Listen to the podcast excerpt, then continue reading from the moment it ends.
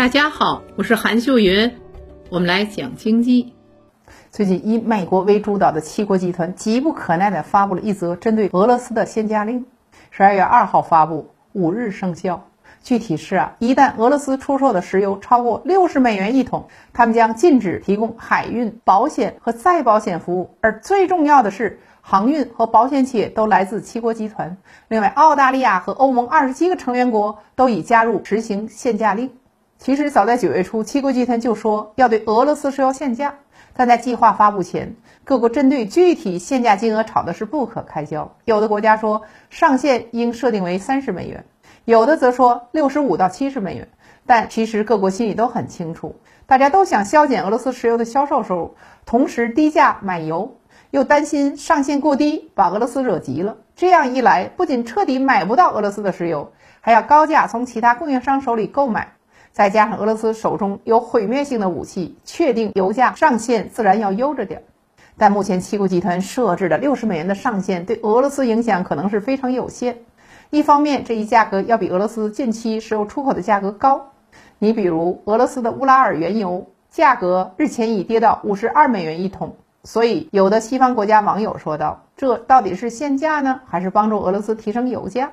另一方面，俄罗斯每一桶油的成本约为四十美元。售价六十美元仍有盈利的空间。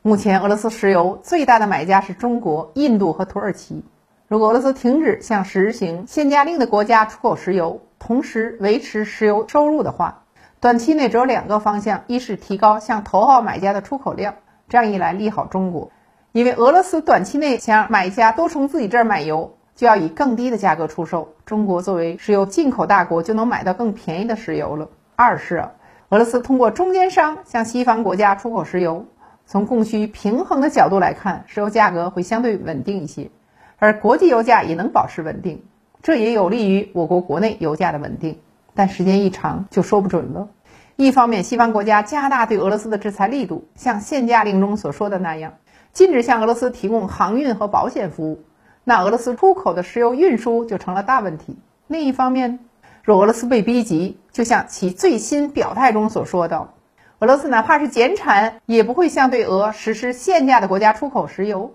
届时，在俄罗斯的带动下，石油输出国组织欧佩克中的其他成员国也开始限产，那市场的石油就会供不应求，那国际油价就会上涨，届时我国也会受到影响。但值得庆幸的是，由于目前油气占我国能源消费比例不足百分之三十，我国能源来源渠道的多元化以及中立的政治态度。未来受油价波动的负面影响，相比其他国家要低的很多。整体来说啊，俄罗斯石油遭限价这事儿，短期来看对中国有利好。只是美国等西方国家通过这种方式，真的可以带动全球油价下跌，从而减少俄罗斯经济收入吗？对此，让我们拭目以待吧。